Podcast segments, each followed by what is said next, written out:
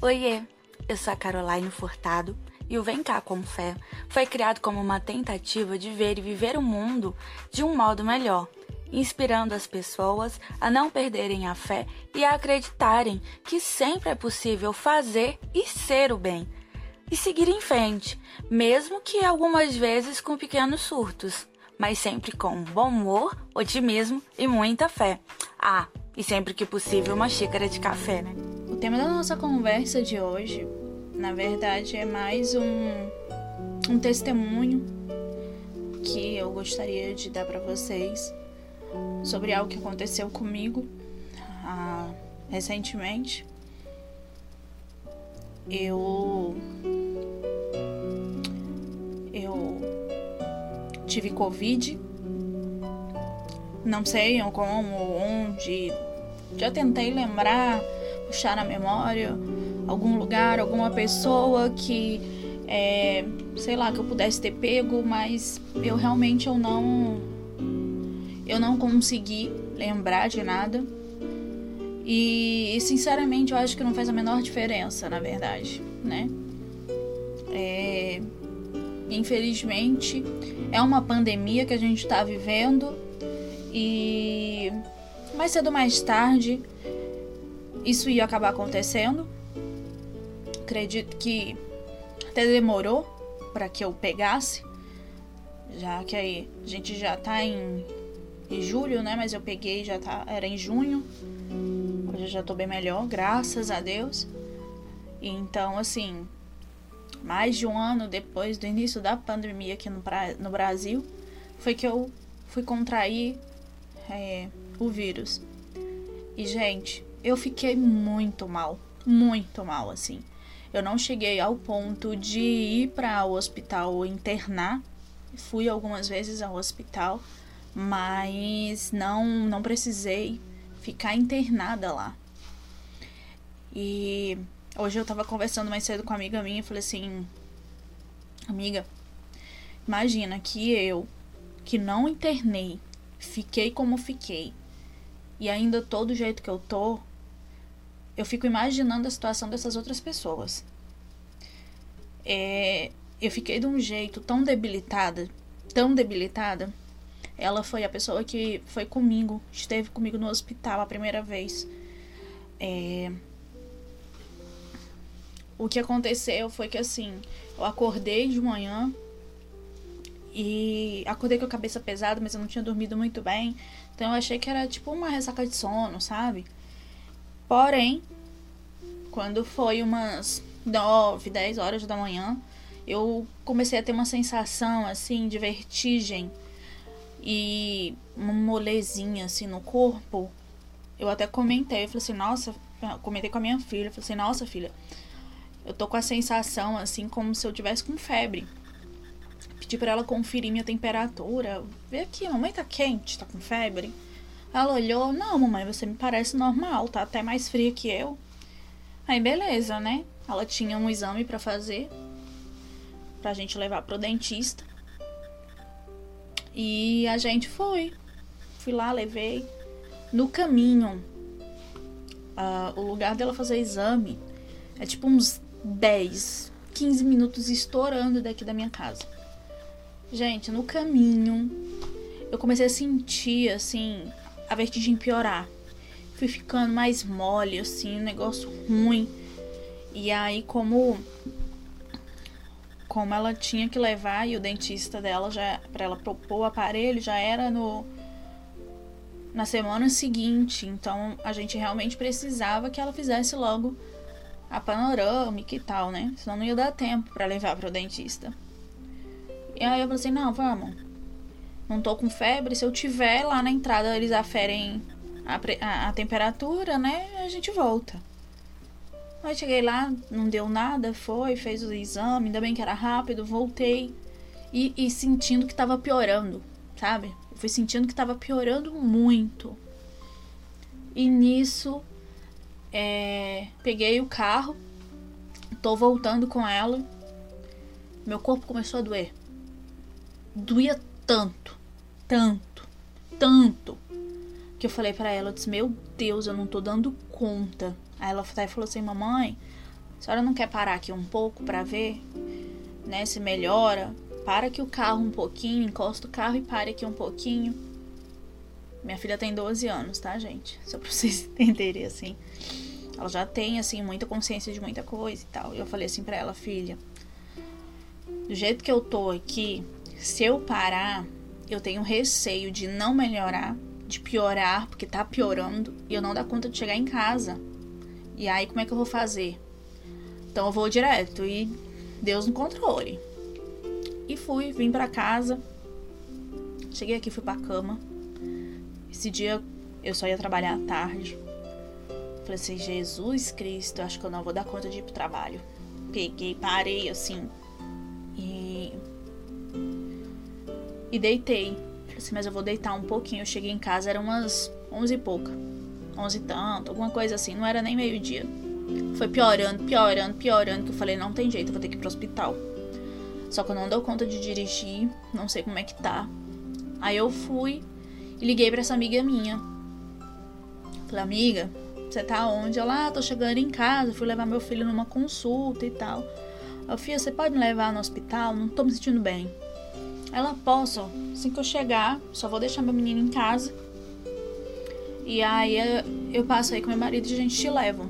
Que no caso, ela não dirige, era ele, né? E eu sabia que ele vinha almoçar em casa todos os dias, então foi mais nesse sentido, pelo horário. Foi mais para perguntar se tinha como, no horário da moça, ele vir me deixar no hospital e ela ficar comigo, porque eu não tava dando conta de ficar em pé de tanta dor e tal. E aí eles me levaram pro hospital e lá foi piorando, assim, num nível horrível. Eu sempre tive um pouco de dificuldade de conseguirem pegar minha veia para tirar sangue, para fazer exame. Mas nesse dia, gente, aliás, não só nesse dia, durante o Covid inteiro, foi horrível. Minhas veias parece que sumiram. A moça não conseguia. Três, quatro pessoas tentaram tirar sangue. Só o quarto conseguiu. Com dificuldade. Mas assim, doía tanto. Tanto. Que eu chorava de dor, assim. É, e o Covid é muito interessante porque ele se manifesta de várias formas, né? Em cada pessoa o que eu tô falando aqui, de repente, ninguém, nenhuma outra pessoa vai comentar que passou por algo parecido, mas pode ser que sim, não sei. Então eu tô comentando como que foi comigo, a minha sensação, como eu me senti. E, e foi muito louco, assim, foi uma coisa assim muito surreal, porque colocava assim, pegava em mim e doía. E, e o despreparo profissional também contribuiu um pouco não na técnica, mas às vezes assim o emocional mesmo do profissional, porque uma das pessoas que estava lá no hospital, ela foi lá tentar e tipo, gente, ela procurava a veia desse jeito. Ela tomou da mão da outra pessoa que tava lá com todo cuidado comigo e mesmo assim, eu chorei tanto nessa hora, que escorria assim. E eu falei, meu Deus, eu vou morrer eu vou morrer porque eu não tô conseguindo nem fazer o exame. Não tô conseguindo colocar, pegar a veia para me dar remédio. É aqui. E nessa hora, eu lembro que assim foi um momento muito delicado para mim. Eu olhava assim pra cara da minha amiga, assim, desesperada. Tipo, meu Deus, amiga, o que, que vai ser de mim? E chegou num ponto, assim, que eu comecei a chorar e comecei a falar com Deus ali no meu no meu íntimo e eu falava, Senhor, toma de conta da minha vida. Seja feita a tua vontade. Se for pro Senhor me levar, me leva. Perdoa os meus pecados. Tente misericórdia de mim. Cuida dos meus filhos. Por favor, Senhor, cuida dos meus meninos. Né? Acho que toda mãe. A gente, a, a gente tem mais medo de morrer, né? De morrer mas de deixar os nossos meninos, os nossos filhos, né? Acho que o maior medo de uma mãe é esse. E eu acho que quando a gente se divorcia, que a gente vira mãe e pai dos nossos filhos, isso fica exponencialmente maior, sabe? Esse medo, esse cuidado. E muitas vezes durante a minha vida eu orava pedindo a Deus para que Ele não me levasse, para eu poder cuidar dos meus filhos, sabe? Mas nesse dia, acho que depois que a gente. Depois que a gente se converte e vive verdadeiramente a palavra de Deus, a gente entende que Ele ele tá no controle de todas as coisas, né? Que a vontade dele, ela é boa, perfeita, agradável, às vezes não é boa, perfeita, agradável pra gente. Ai, mas ela é, sabe? E às vezes a gente fica tentando dizer para Deus como as coisas têm que ser. E eu, eu, Carol, fiz muito isso já. E nesse dia de uns tempos para cá, eu realmente eu entreguei a minha vida verdadeiramente para Deus. E eu acho que esse momento foi um momento muito simbólico e muito decisivo para mim, porque eu acho que Deus me testou, ele me pôs à prova. Sabe? Deixa eu ver se ela realmente tá disposta a entregar a vida dela verdadeiramente para mim. Que ela diz que entrega, mas ela tá vivendo a vida dela. Então deixa eu ver aqui. Eu não sei, longe de mim querer dizer o que, que Deus pensa e quer. Mas enfim. Eu sei que naquele momento eu, eu falei mesmo, Senhor, eu sou tua, me perdoa pelos meus pecados, pelas coisas erradas que eu já fiz. Me perdoa até pelo que eu nem sei que eu fiz de errado, mas se foi errado, me perdoa e cuida dos meus meninos, não deixa faltar para eles, sabe? Eu lembro que eu orei, inclusive, para Deus quebrantar o coração do pai deles, sabe? Naquele momento, porque, tipo, eles não vão ter mais a mim, então toca no coração dele para ele ser um excelente pai para esses meninos, sabe? Vocês não têm noção, gente, como, como esse é um assunto assim delicado para mim,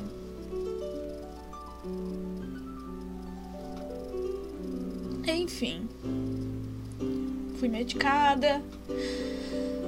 É, conseguiram pegar. Veio um rapaz, veio assim, todo cuidadoso. Falou: Olha, eu já tinha sido furado trocentas vezes. Ele falou: Vou olhar, vamos ver aqui. Eu só vou te furar quando eu tiver certeza, tá bom? Tá bom. E ele foi, ele procurou todo o paciente. Ele ficou uns 10 minutos ali comigo. Até ou mais, sei lá, a gente perde um pouco a noção do tempo ali. E aí ele conseguiu pegar o acesso. Glória a Deus por isso. Mas mesmo assim, eu sentindo dor e tudo mais, tal, terminou, vim para casa. Três dias depois, que é o que, é o, o que foi recomendado, eu, eu fiz o teste e, e no dia seguinte saiu o resultado. Deu positivo, e até então, tipo, ok, um monte de gente já positivou e tudo bem, né? Beleza. Então é se cuidar, evitar os meninos muito perto para eles não pegarem também e tal. E nisso eu fui piorando. Gente, eu piorei. Tanta fraqueza, cansaço. Eu não dava dando conta mais de ir ao banheiro. Aí teve um dia que eu levantei pra ir ao banheiro, eu, eu quase desmaiei sabe? Sem dar conta, mesmo sentada. Aí eu consegui chegar no banheiro, sentei assim no vaso e tudo girando, e zonza, e fraca, e, e um calafrio, um suor, assim, uma quentura no corpo. Eu, misericórdia, meu Deus, lá se vai eu. Pedi a minha menina, eu, fia, mamãe não tá legal, chama a vizinha ali, fala pra ela que a mamãe não tá bem, pra ver se ela chama alguém para me levar pro hospital. Lá se vai atrás de SAMU e nada, enfim. Gente, foi o caos, assim, sabe? Cheguei no hospital, tentar resumir para vocês. Cheguei no hospital. É, eu tava desidratada. Eu desidratei muito rápido. Covid, assim, em algumas pessoas. Depois eu soube que um primo meu passou pela mesma situação, uma outra amiga minha também. É, em algumas pessoas, realmente, ele desidrata muito rápido. Por exemplo, meu primo foram, foram três dias, três dias, ele já estava desidratado. Eu ainda fiquei, tipo, uma semana. Eu piorei muito a partir do sexto dia. Vocês não têm noção do quanto eu piorei. Piorei muito. Aí aquela mesma ladainha, aquela mesma dificuldade para pegar a veia de novo e desidratada, né, gente? Piorou. Mas conseguiram, glória a Deus. O, o, o exame de gasometria, nossa, que exame dolorido. Já diminuiu, mas isso aqui meu ainda tá, ó. Acho que ainda dá pra ver, assim, meio roxo. Não, já clareou bastante. Meio roxo, sabe? Ainda tinha o furo também. Já sumiu. Hoje já tem aqui umas duas semanas que eu melhorei mais, assim. Essa semana foi a semana que eu melhorei mais, né? E aí, semana passada, eu voltei pro hospital de novo. De novo com é, desidratação. Meu atestado já tinha acabado, meu atestado de saúde. E aí eu fui fazer uma videoconsulta. Graças a Deus eu tenho um plano de saúde. E aí eu fui fazer uma videoconsulta. A médica, na hora que abriu a câmera, que olhou para mim, falou assim: Eu não posso prorrogar simplesmente o teu atestado. Porque eu falei para ela, doutor, eu ainda tô me sentindo muito fraca. Eu tô me sentindo assim com muito cansaço ainda. Não tenho condição de voltar a trabalhar. Aí ela olhou e falou assim: realmente. E eu não posso sequer prorrogar teu atestado. Porque dá pra ver o quanto que você tá desidratada. Você tá muito desidratada. Você tá muito amarela. Eu já sou branca, né, gente? Mas assim, eu tava muito sem cor. Vocês não têm noção. Não tem. Aí lá se vai, eu de novo pro hospital, aquela mesma ladainha. E enfim. Por que, que eu tô comentando isso com vocês? É. Porque diante de tudo isso que eu passei, eu pude perceber o quanto Deus cuidou de mim.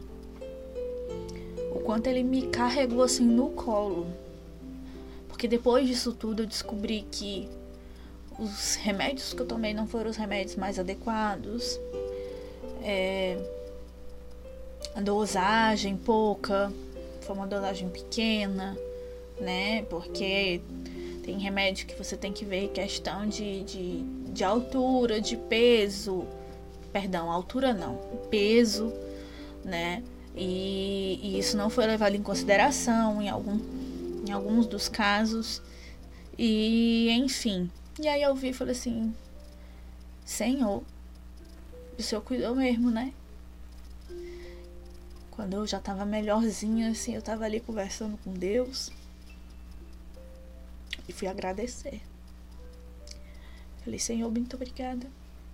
Obrigada por ter cuidado de mim, por ter me protegido, por ter me guardado, por ter me segurado, me fortalecido porque o Senhor sabe. As outras pessoas, elas podem só imaginar. Mas o Senhor sabe o que eu senti. O Senhor sabe o que eu passei. E eu realmente, Senhor, eu achei que o Senhor fosse me colher. A fraqueza era tão grande que eu sentia como se a vida tivesse indo embora de mim.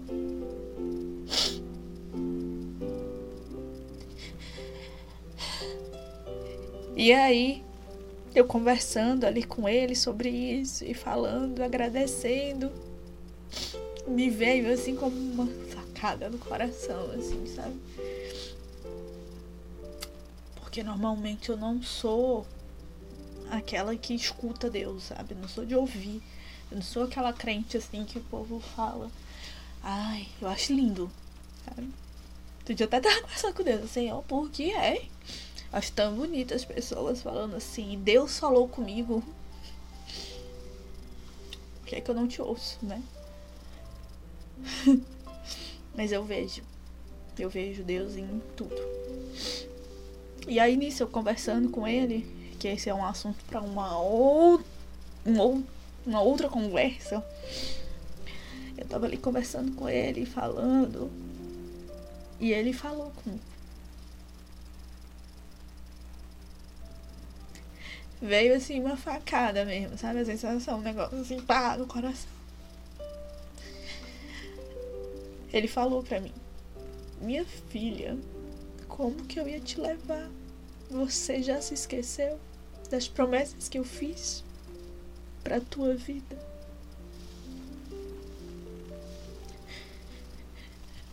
Lembre-se que eu ainda tenho promessas na sua vida.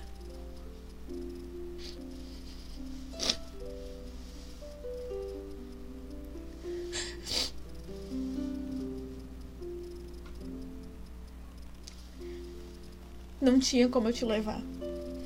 Não agora. Não com todas essas promessas para cumprir na tua vida ainda.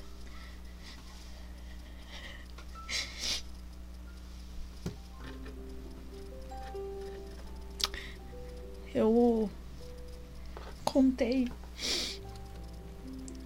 esse testemunho para uma amiga minha essa semana lá no trabalho e me vieram as lágrimas. É incrível como, mesmo agora, eu repetindo para vocês essa mesma história,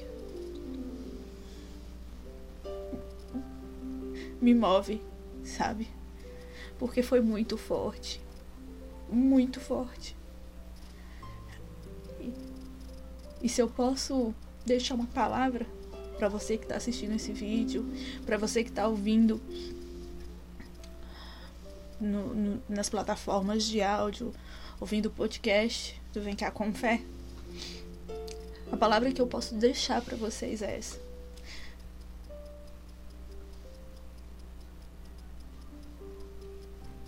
Enquanto tiver uma, uma, mesmo que seja só uma, uma promessa, uma palavra de Deus sobre a tua vida, você ainda terá a vida porque o Senhor, ele não é homem para que minta, nem filho do homem para que se arrependa. As promessas dele, a vontade dele, elas não podem ser frustradas, porque ele é o Senhor de todas as coisas. A vontade dele prevalece. A palavra dele é atemporal é atemporal e é também é, além do físico transcende. Então, enquanto tiver uma única palavra, uma única promessa do Senhor sobre a tua vida, saiba que a tua hora não é chegada de partir, não. E que isso possa confortar e alegrar o teu coração. Alegrou muito o meu, sabe? Eu não sei quando.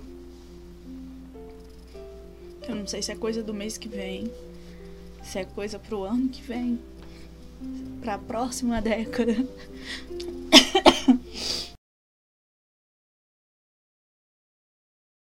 Mas eu sei que vai acontecer porque quem me prometeu foi o Senhor, o Rei dos Reis, e Ele é fiel para cumprir.